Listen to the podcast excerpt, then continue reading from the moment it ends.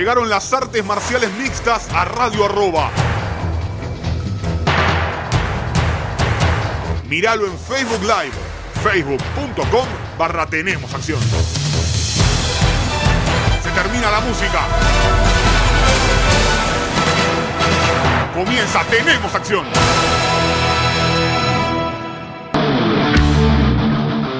¿Qué tal amigos? Bienvenidos a una nueva edición de Tenemos Acción aquí en Radio Arroba con todo lo que dejó el mundo de las artes marciales mixtas y los deportes de contacto. Hoy ya les prometo desde ahora en el segundo bloque mano a mano con Laureano Staropoli, con Pepi, con el argentino que en teoría va a estar eh, peleando el 28 eh, de marzo. Realmente ni él sabe si va a a pelear o no, así como también fue uno de los que estuvo, de los pocos que estuvo en el UFC Brasilia, que se hizo a puertas cerradas, algo que el lunes pasado no lo sabíamos y ya les voy avisando todo lo que digamos y tengamos en cuenta de cara al futuro, ahora, en este preciso momento, no sabemos lo que puede pasar en un par de horas. Es lunes, son las 17.02 minutos y estamos comenzando un eh, Tenemos Acción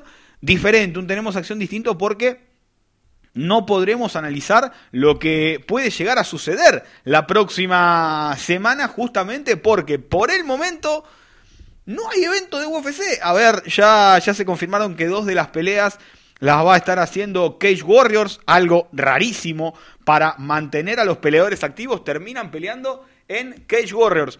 Muy raro a mi gusto, me parece que no, no se vio nunca y que se va a hacer de esta manera y por ahora. UFC está buscando un lugar para hacer eh, sus próximos eventos, obviamente a puertas cerradas. El problema es que no están encontrando una comisión atlética que lo fiscalice. Tienen el lugar, el Apex en eh, Las Vegas, donde se realiza el Contender Series. Podrían hacer las peleas sin ningún problema realmente en cuanto a lo estructural.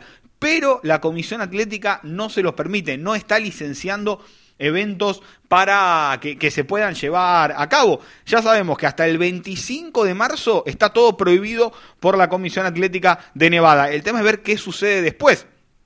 Pero a la vez imagino que el problema viene por decir, eh, che, no está bien que, el 25 de marzo demos un ok para un evento del 28. Yo creo que vamos a estar un buen tiempo. Estuve leyendo unas declaraciones de Trump que, que supone que Estados Unidos va a funcionar de esta manera hasta julio, agosto. Y recién por ahí va, va a estar acomodándose todo. Es un, es un momento complicado, es un momento en el que hay que tener precauciones y, y, me parece que lo mejor es eso, es bajar eh, esa línea de no desesperarse, de no volverse loco, pero sí tener ciertas precauciones. Está bien, está mal que UFC lo haga. La verdad no lo sé, no soy médico, no soy especialista para decir si está bien, no está mal. Aparentemente no hubo ningún inconveniente en el evento que se, realizó en eh, Brasilia, porque se, fueron llevando a, los peleadores desde el hotel hasta el estadio. En el estadio estuvieron lo mínimo indispensable, había eh, mucha seguridad, mucha higiene en, el estadio, por lo cual se podía ir haciendo el evento mientras los peleadores quedaban en, en el hotel, los iban llamando, iban, se vendaban, después se ponían los guantes.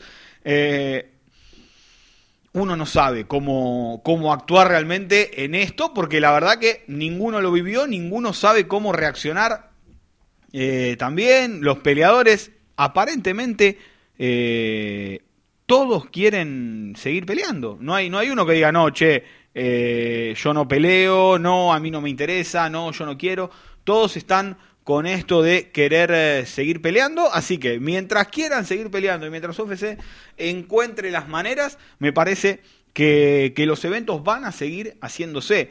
El tema es que no está encontrando la manera, por ejemplo, para el de este sábado, para el que es ahora, para que es el un rato prácticamente, nada más. Veremos qué, qué es lo que sucede Realmente, mientras tanto, hubo UFC en Brasilia y me parece que es para destacar la extraordinaria presentación de Charles Oliveira, séptima victoria consecutiva, séptima victoria consecutiva antes del límite. Para él está en un nivel, está en un momento realmente tremendo. Charles Bronx, el chico que ya debutó hace como 10 años en UFC, tiene apenas 30 y ya está igualando el récord de Conor, eh, perdón, de Donald Cerrone, no de Conor McGregor, con eh, cantidad de, victorias antes del límite. Algo espectacular a mi gusto, a mi manera de ver, me parece que está en un nivel tremendo.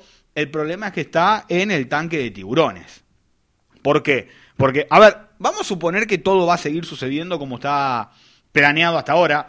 Eh, vamos a seguir pensando que Javib contra Tony se hace el 18 de abril. Y después otra vez sigue estando la vuelta porque tenemos a McGregor, tenemos a Gaethje. Aparentemente la pelea con de Poirier contra Dan Hooker eh, está un momento, en un momento la categoría que pide más, me parece. Y me parece que aún a Charles Oliveira le faltan alguna que otra prueba importante. Me vuelvo loco de pensar en un combate entre Charles Oliveira y Tony Ferguson. ¿Por qué? Porque de pie son los dos hiperagresivos y en el suelo son insoportables. Ayer, el, sábado, perdón, en un momento, eh, Charles Oliveira estaba en una clase de Jiu-Jitsu mostrando eh, el triángulo, el ámbar, el ámbar homoplata. Tremendo lo, lo que hacía por momentos, volviéndolo verdaderamente loco a un Kevin Lee que sigue siendo un chico joven, sigue teniendo mucho por delante, pero está primero y principal en el problema del peso, en welter queda chico, en liviano no llega y, está trabado ahí, dijo que tal vez se tome un par de añitos para volver a pelear, también lo tomo como una declaración de las que dan los peleadores cuando pierden, cuando sufren una derrota que no esperaban y creo que Oliveira empieza a golpear la puerta de, peleas importantes. ¿Por qué? y me ayudo con, con las hojas, como, siempre hacemos. Perdió con Felder en diciembre de 2017, recordemos casi lo apaga en el primer round. Después metió Clay Guida, Cristos Giagos, Jim Miller, David Timur, Nick Lenz y Jared Gordon.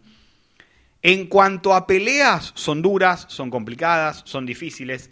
En cuanto a reconocimiento de los peleadores, me parece que por ahí eh, flaquea un poco, ¿no? En cuanto al nombre de los peleadores, me parece que ahí le falta dar la vuelta. Y esta fue una primera buena prueba que superó con creces. ¿Qué digo? ¿A qué significa superar una primera, una primera prueba? ¿Recuerdan la pelea de Hooker frente a Edson Barbosa? Que Barbosa le pegó una pelea, una paliza colosal a Hooker. Bueno, me parece que, que esa es la manera de demostrar cómo se salta esa línea para estar para pelear con los buenos de verdad. Bueno, Charles Oliveira demostró que estaba para pelear con los buenos de verdad y esta es la típica pelea que si uno perdía, si Charles en este caso perdía, iba a poder marcar y darse cuenta ciertas cosas que podría haber mejorado y lo que necesitaba para estar a la altura de estos grandes combates. Oliveira los tuvo, su equipo los tuvo y vamos a ver cómo sigue todo es muy difícil de pronosticar. Imagínense si era difícil antes. A ver, esta pelea, según dijo Dana White, se la habían propuesto a Justin Gaethje. Le habían propuesto a Gaethje ir a Nueva Zelanda a pelear con Hooker o ir a Brasil a pelear con Oliveira y no aceptó ninguna de las dos diciendo yo merezco pelear por el título. Entonces, si Gaethje merece el título, si Conor McGregor pide el título, son nombres mucho más pesados hoy en día que el de Charles Oliveira para una oportunidad titular. Me parece que va a estar a, dos victorias aún de, pelear por el cinturón el eh, peleador brasileño, pero ha demostrado estar completamente a la altura. Además, no entrenó prácticamente los últimos 20 días por una, una dolencia en el hombro, un problema en el hombro que, que lo llevó a no, no entrenar al 100%, a no entrenar como debía y a pesar de todo salió con un conejo de la galera, una presentación espectacular la de Charles Oliveira, que lo pone bien arriba en la categoría de peso ligero. A ver, puede ser también como Diego Ferreira, como el otro brasilero que sigue sin encontrar las peleas realmente importantes. Ahora le ganó a, viene a ganar a Pettis y iba, en teoría, iba a tomar otra pelea que no era contra un top ni mucho menos, se me fue el nombre en este momento. Respecto a la pelea coestelar, Gilbert Burns le ganó por nocaut técnico en la primera vuelta a Demian Maya, otra muy buena presentación de Duriño. No se desesperó cuando fueron al suelo, Maya lo montó, Duriño bajó el brazo, se metió por abajo y salió, quedaron de pie y le mete una mano tremenda, sumado al golpeo a ras de lona que le da una muy pero muy buena victoria. Vamos a ver cómo también cómo sigue todo esto. Dijo que si quiere pelear Tyron Goodley el sábado, él está listo. Goodley, Covington, Gilbert Burns, Rafael Dos Anjos, los cuatro dijeron que está listo, que están listos para pelear. No creo que armen un Gilbert Burns con contra Rafael Dos Anjos, ¿no? Así de la nada. Ahí me aclaran que Drew Dover es el rival de Ferreira justamente un gran rival, un rival durísimo, pero un rival muy, pero muy complicado eh, en cuanto a importancia en el ranking. Una pelea que no, no, le, realmente no le sirve demasiado después de ganarle a, Anthony Petty. Vamos a ver qué es lo que le depara el destino a, Burns. Yo creo que es la tercera victoria consecutiva. Le ganó a Nelson, le ganó a Kunchenko y le ganó a, Demian Maya.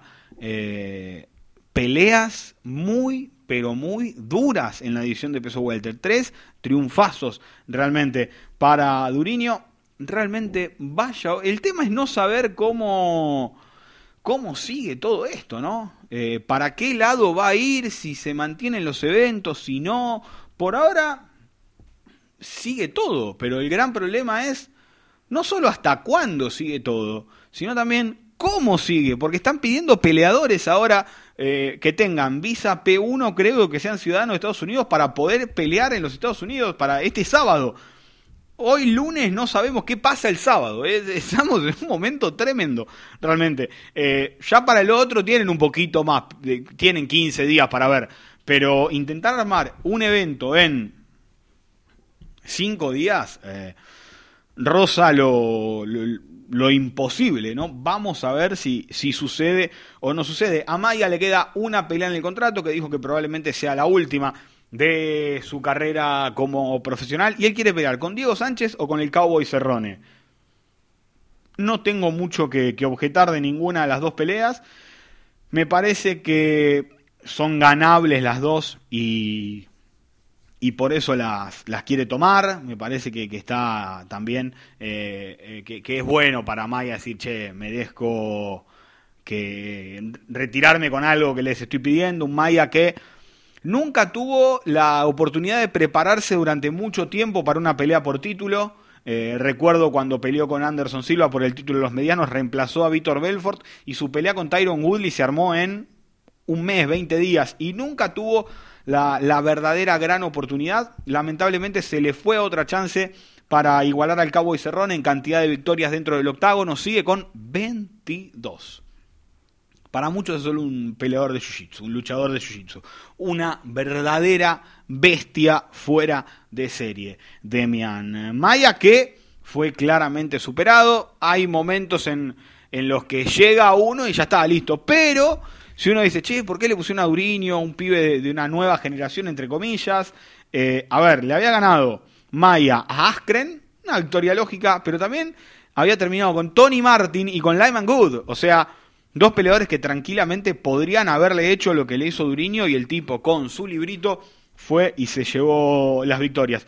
Respecto al otro combate que terminó antes del límite entre Renato Moicano y Damir Hatzovic, creo que tuvieron la mejor conversación post pelea de la historia. Moicano le dijo, yo quería seguir peleando, a lo que Hatzovic le respondió, no deberías haberme sometido.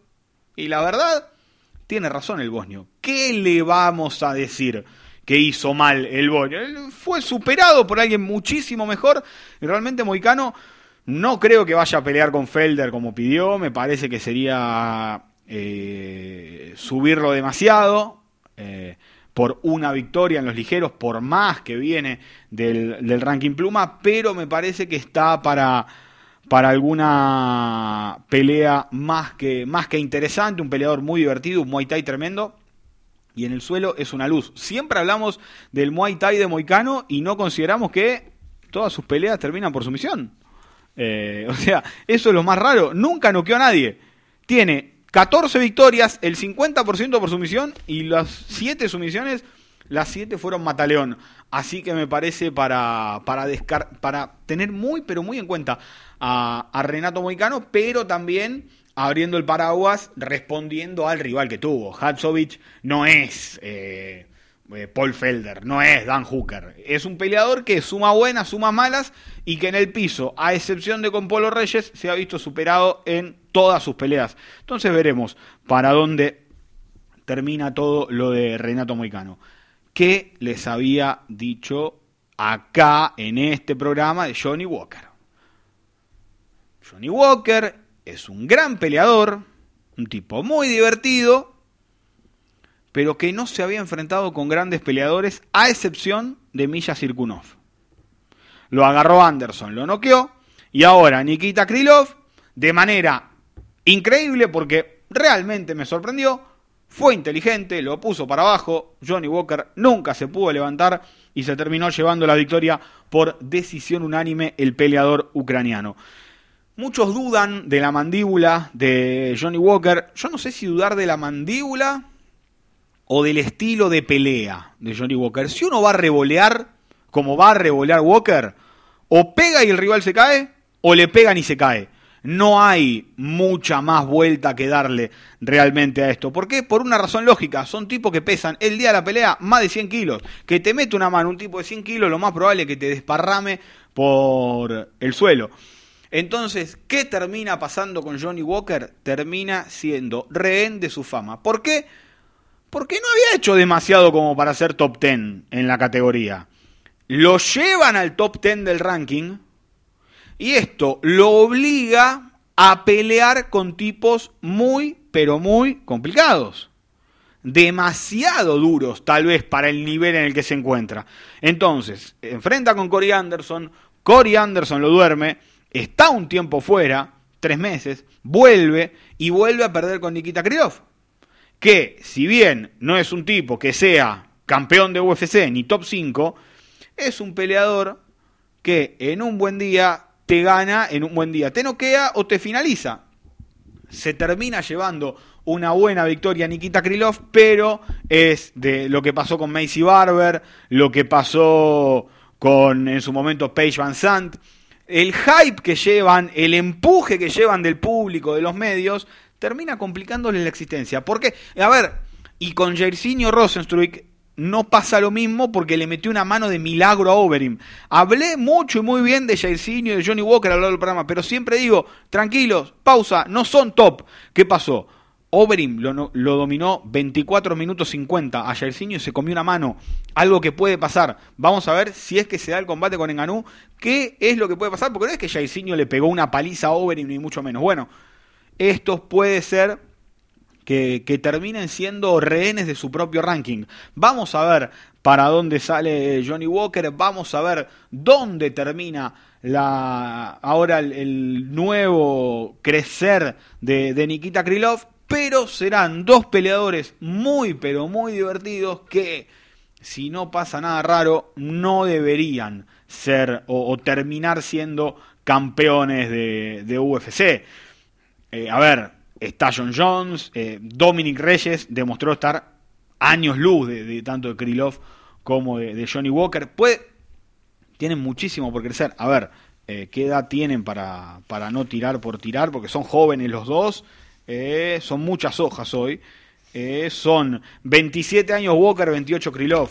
Tienen 8 años en el primer nivel. Tienen muchísimo por dar, pero siempre y cuando se lo lleve de a poco, se lo lleve bien, se lo lleve tranquilo. Si lo catapultás en un año a Walker a pelear con Corey Anderson, que está hace 5 peleando con los top y ya sabe lo que necesita para pelear con los top, lo puede llegar a, le puede llegar a jugar muy pero muy en contra, cosa que terminó pasando. Le jugó muy en contra esto del armado de ranking a, Johnny Walker. Con respecto a la primera pelea, Trinaldo le ganó a McDessie, floja pelea, Últimamente típica pelea de McDessie, queriendo pelear demasiado de contra, metiendo una mano muy de vez en cuando.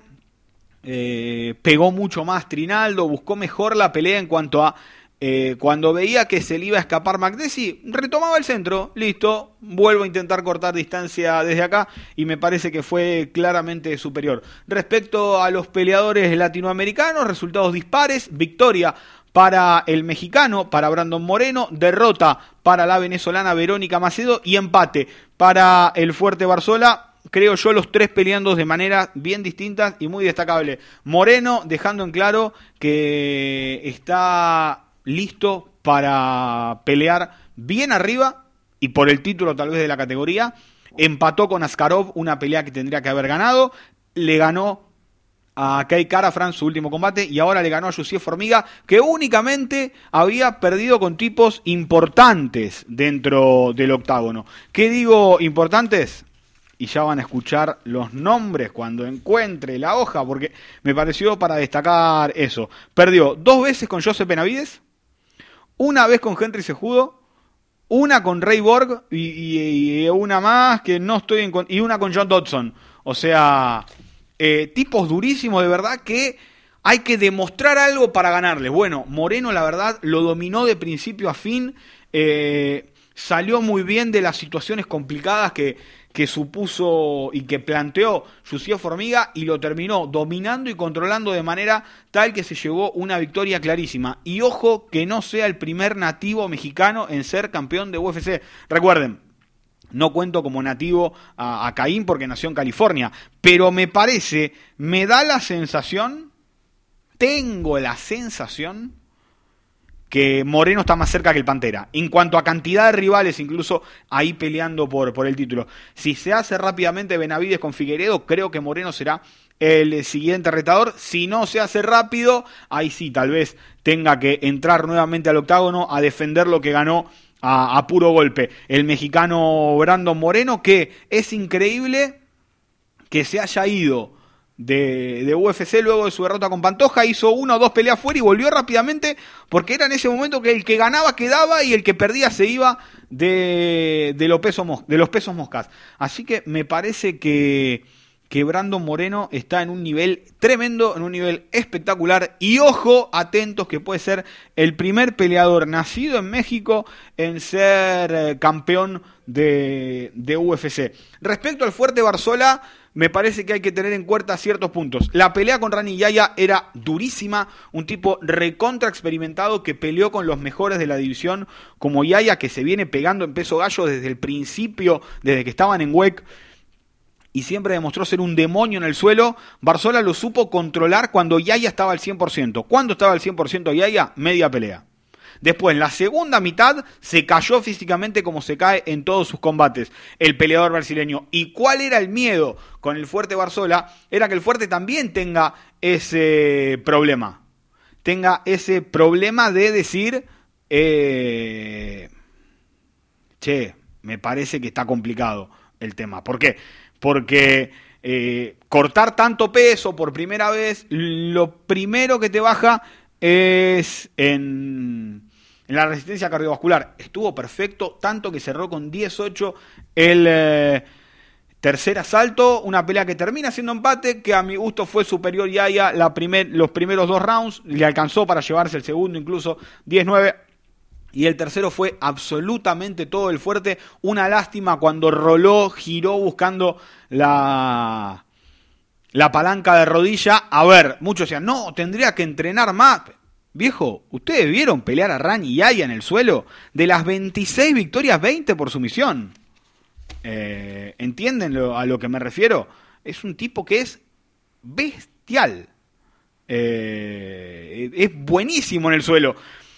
Pero hay que, hay que saberlo controlar. Lo controló, lo dominó, no le terminó alcanzando pero me parece que, fue un buen paso, un paso sólido para el peruano Enrique Barzola en esta su primera pelea en peso gallo UFC. Lo vi muy bien físicamente y reitero esto, siempre es clave ver 15 minutos, porque si el fuerte viene y no queda rápido, eh, uno se sube al cabello y dice, no, che, mirá cómo no quedó. Bueno, 15 minutos, pelea franca, pelea dura, pelea en el suelo, pelea de transiciones y estuvo completamente a la altura de las circunstancias el Fuerte Barzola. Del otro lado, lamentablemente, la derrota de Verónica Macedo. Mucho no voy a analizar porque lo hablé con Laureano Staropoli. Pepi estuvo en la esquina de Verónica y lo vamos a estar escuchando en el próximo bloque de Tenemos Acción. Una lástima que, hayan quedado un par de peleas ahí abajo, entreveradas entre tanta decisión, porque Amanda Rivas será cosa seria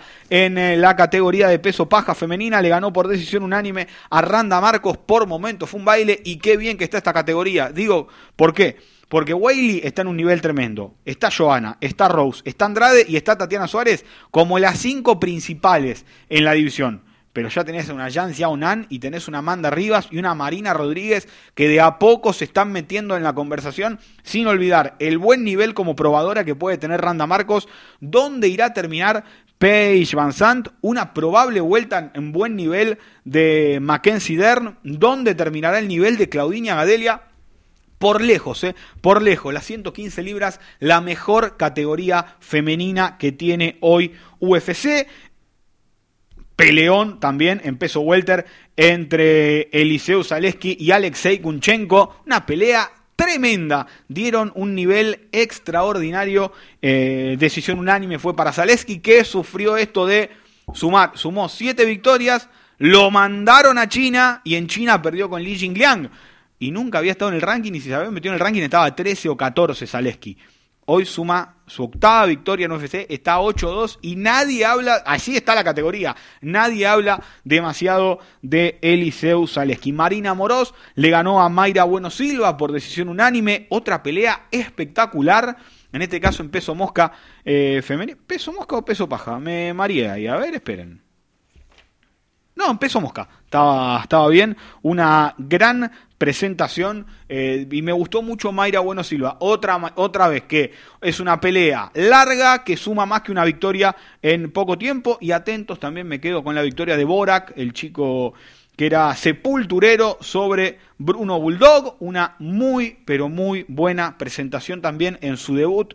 Eh, en UFC, como decíamos, Bea Maleki terminó superando a, a Verónica Macedo, pero ya lo hablaremos con Laureano Staropoli Luego de la pausa, ya está el mano a mano ahí. Es una, una linda nota con Pepi sobre su entrenamiento, sobre la previa de su pelea y sobre todo sobre cómo vivió este UFC desde el lugar sin público. Tengamos en cuenta, a día de hoy todavía no se sabe qué va a pasar con el UFC del sábado. Hay un par de peleas que ya va a ser eh, Cage Warriors. La de Dern Stewart, eh, no me acuerdo el rival de Dern Stewart, creo que era Marvin Vettori, es la, la que va a ser... Eh, Cage Warriors y también la de John Phillip con Dusko Todorovic, Todorovic, Todorovic eh, por ahí, Tuzovic, bueno, esa también la va a hacer Cage Warriors, muy pero muy raro. UFC le dio dos peleas a Cage Warriors, dos peleas por el momento, tal vez puedan llegar a ser más.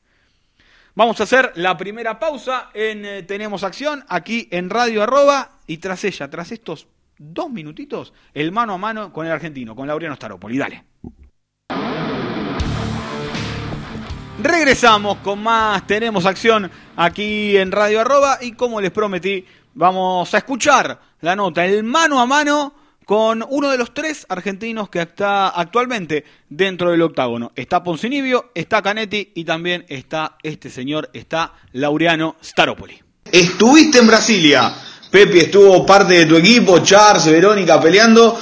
¿Cómo fue esto de, ver un evento a puertas cerradas, de los, chicos peleando a puertas cerradas? ¿Cómo fue todo? Y la verdad que todo muy extraño, ¿viste?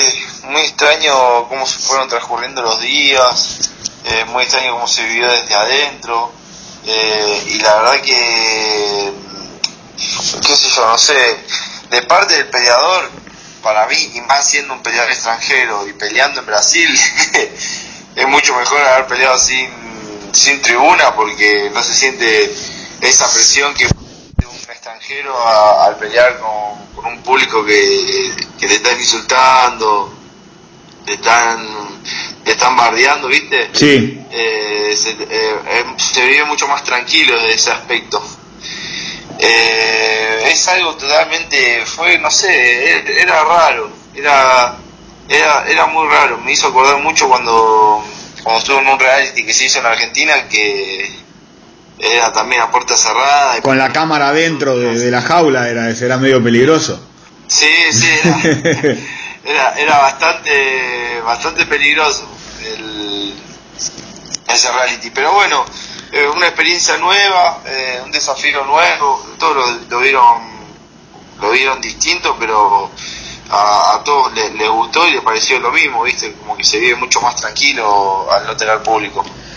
Hablando de, la falta de público, justamente, a ver, eh, ibas a pelear en Ohio, pasaste a pelear al Apex de Las Vegas y hoy, a día lunes, no hay nada, nada seguro. No, no, y la verdad, viste, eh, que no, no, no se sabe nada, esto es muy al día a día. Yo estoy con mi entrenador Martín Giralda acá, eh, la, última parte del camp la iba a hacer acá con él. Eh, mirá, nos estamos manteniendo entrenando igual, eh, yo sigo enfocado en la dieta, seguimos perdiendo peso, pero la verdad es que no sabemos si voy a pelear, si voy a viajar, no sé a dónde y se vive se vive raro viste es como es como que no, no, sabes qué va a pasar se vive muy al día a día. Eh, nadie te da la seguridad de nada así que en teoría se iba a hacer el evento en Londres al final se cayó. Están viendo si la van a hacer en algún lugar en Estados Unidos de la cual no hay lugar todavía. Lo mismo está pasando con mi pelea.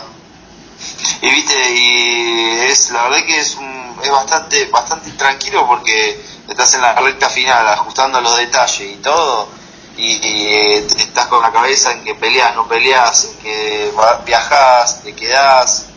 Eh, es difícil, ¿viste? Es difícil, pero bueno, creo que acá prevalece el que tiene la cabeza más fuerte, prevalece el que más enfocado está, porque tampoco da para decir, bueno, nada, listo, ya está, no peleo, no peleo, porque no es así, capaz que te dice en el último momento, che, mira, al final peleas en Canadá, eh, faltando cinco días y sí. de, entrenar, dejate de hacer la dieta y todo y te agarran bolas. Así que mejor, la mejor prevención a todo esto mantener, es, como si peleara, ya tendría la pelea confirmada en algún lugar y seguimos con el mismo objetivo. Eh, mejor que nos agarre bien parado que mal parado, ¿no? Llegado el caso, a ver, venís eh, ya con, con, el primer cambio de rival que iba a ser Phil Rowe, que confirmaron todo, pero aparentemente se apuraron porque Rowe no había firmado nada. Ahora, ahora viene Kaylin Williams. ¿Qué, qué sabes de él? ¿Están, están preparando algo específico? Eh, ¿Vas a entrar y ser vos? ¿Cómo, cómo vienen preparando eso? Mirá, eh, sí hubo un cambio de rival, pero por suerte no, no alteró nada porque fue con bastante tiempo de anticipación. Pusieron a, un striker, a, un tipo que viene del boxeo, eh, con manos duras, eh, pero yo estoy, creo que estoy en mi mejor momento, la verdad. Falta mostrarlo solamente en, arriba de la jaula porque yo hace ya casi dos años que estoy entrenando acá en la Chute Box vengo practicando mucho jiu-jitsu, vengo evolucionando mucho mi wrestling también, así que yo creo que voy a mostrar eh, una evolución eh, de todo este tiempo, todo este que vengo entrenando acá, que vengo entrenando con Charles, eh, que vengo entrenando con mis compañeros. y la verdad que nada, estoy muy contento, estoy muy contento por, por pelear, por poder mostrarme, aunque estamos también con esa con, con, eso de que no sabemos qué va a pasar, ¿viste? Pero bueno, yo, yo sé que voy a pelear. si no es ahora, si no es en dos semanas, será en tres, será en cuatro, será en cinco.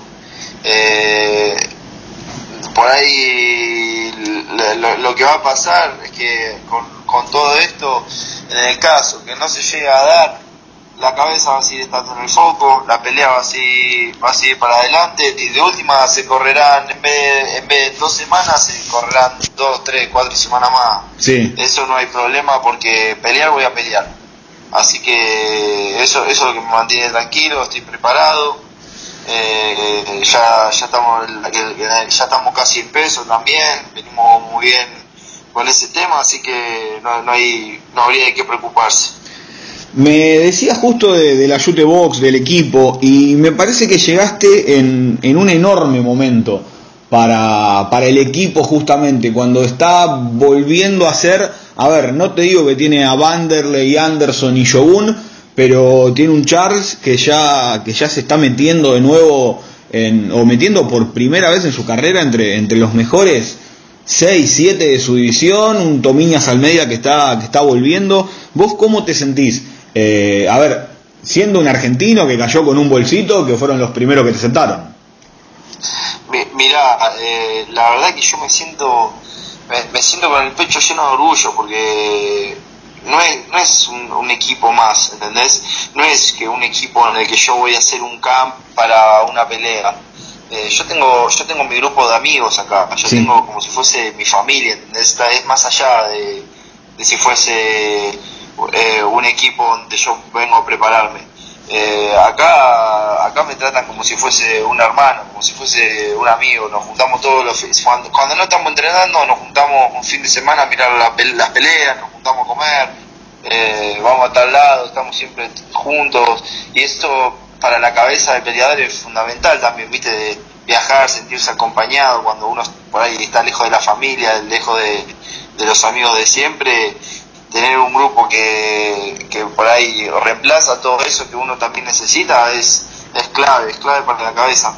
Y después me siento también muy contento porque estoy, estoy siento que estoy siendo parte de algo muy grande y que se está empezando a formar ahora, porque Charles, eh, Charles es el ejemplo más claro, pero yo tengo compañeros que tienen un nivel zarpado de jiu-jitsu, un nivel zarpado de striking, y que todavía no los conoce nadie, todavía no le dieron la, la oportunidad de pelear en UFC, pelear en, otras ligas como en el Breve, en el acá, pero son tipos que, que ya hay que ponerles el ojo, eh, y que dentro de, tiempo, dentro de poco tiempo se va a dar la oportunidad y de pelear en las grandes ligas y como en UFC y son jóvenes, ¿viste? Es un equipo de jóvenes, es un equipo de pibes eh, la mayoría tienen entre 18 y 27 años, ¿viste?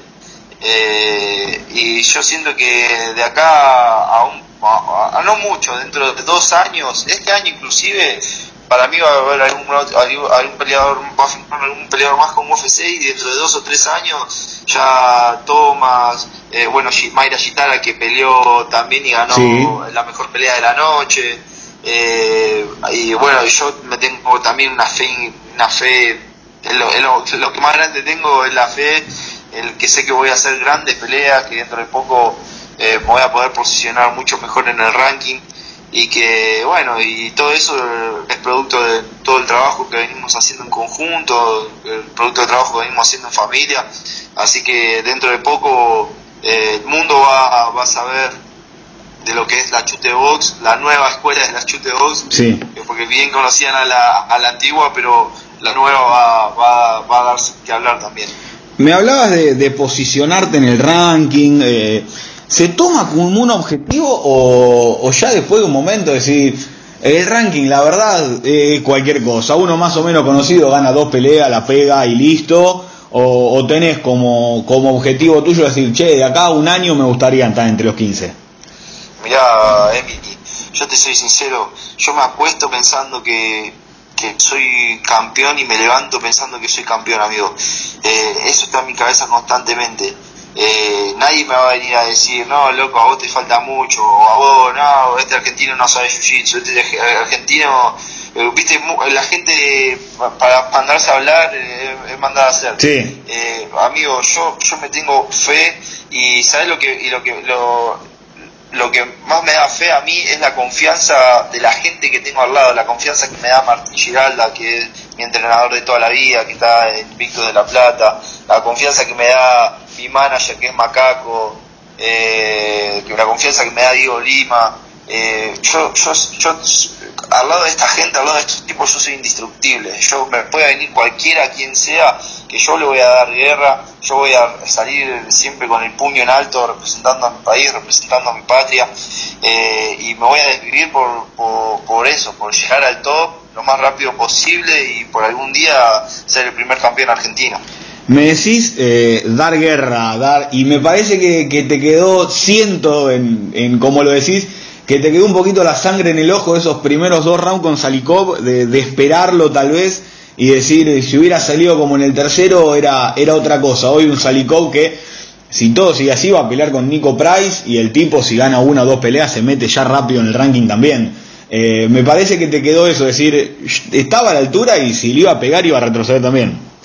Sí, más vale, más vale. Esto, mira, Emi, yo soy un peleador joven. Eh, yo cumplí, hace un mes cumplí 27, años. Eh, tengo no tengo tantas peleas, tampoco tengo eh, el, récord ahora es 9-2. Eh, es experiencia, de esto, de esto se aprende, de esto aprendes absolutamente todos los días, ni hablar peleando. Eh, yo sé que por ahí en la última pelea lo, tendría que haber encarado diferente en los primeros rounds, pero yo no, no me arrepiento de absolutamente nada, porque todo lo que viví me hizo crecer, me hizo evolucionar y por ahí ahora no estaría con la visión que tengo en este momento si no hubiese pasado por esa derrota. Así que la verdad que me va, me va y me viene haber perdido porque yo sigo enfocado en el, mi foco sigue siendo el mismo. Así que no importa si perdí la anterior, yo sé que esta voy a mostrar eh, eh, un nuevo laureano, eh, voy a mostrar una, una, evolución muy grande que estuve entrenando todo este tiempo y bueno, solamente eso, esperando a ver que me den la oportunidad, si peleo en dos semanas o si peleo en unas semanas más. Vamos a ver. Pepi, te aprovecho porque la, pelea de, Verónica Macedo no salió en la transmisión, yo, yo la vi y, y me dio la sensación de que Verónica queda muy chica en la, en la categoría que está peleando. No, no sé cómo lo vieron ustedes que estuvieron en la esquina, vos, tanto vos como, como Martín, que, que Maleki era gigante al lado, al lado de Verónica. Sí, sí. Eh, mira, yo empecé a entrenar con Verónica hace poco, hace un mes y medio, dos casi. Eh, por ahí no me quise meter mucho en, en, lo que era la preparación y en las decisiones de las peleas porque ya ya tenía la pelea pactada, pero lo que bien sabía era que ella no tiene como un problema de salud, entre comillas, que no puede bajar de peso. Eh, ella tiene que pelear en su peso natural, la cual estoy de acuerdo y es lo más saludable, lo, lo que deberíamos hacer todos, en vez, de, hacer esos cortes de peso drásticos. Eh, y mira, si, si yo te soy sincero, si ella se hubiese entrenado un poco más, ella la ganaba la pelea porque cuando estuvo fuerte le pegó. Sí, el primer round sí, lo dominó clarito, sí. en el primer, en el comienzo del segundo y el comienzo, el comienzo y el final del tercero también. Pero bueno, se cansó, no fue, hubo falta de entrenamiento por determinados motivos, por diferentes motivos hubo también una falta de entrenamiento, pero yo creo que ella bien entrenada le dominó la distancia completamente, eh, creo que tuvo hasta los golpes más limpios, eh, yo creo que le ganaba. Ese, el tema de la altura, en el caso de ella, no, vi que haya sido un problema. Sí, por ahí el tema del cansancio y eso, ¿viste? En el piso, como que arrodillada, Maleki llegaba a pegarle sin, sin mucho esfuerzo, por, porque era gigante al lado. A ver, Maleki peleaba ah, en pluma, En, en, el Ultimate Fighter y era grandote en pluma. o sea. No, no, no, sí, la, la mina, pues, o sea, imagínate, yo mido un 85, para 7'7 tengo una buena altura y esa piba medía casi como yo. No, sé si me tenía la misma altura.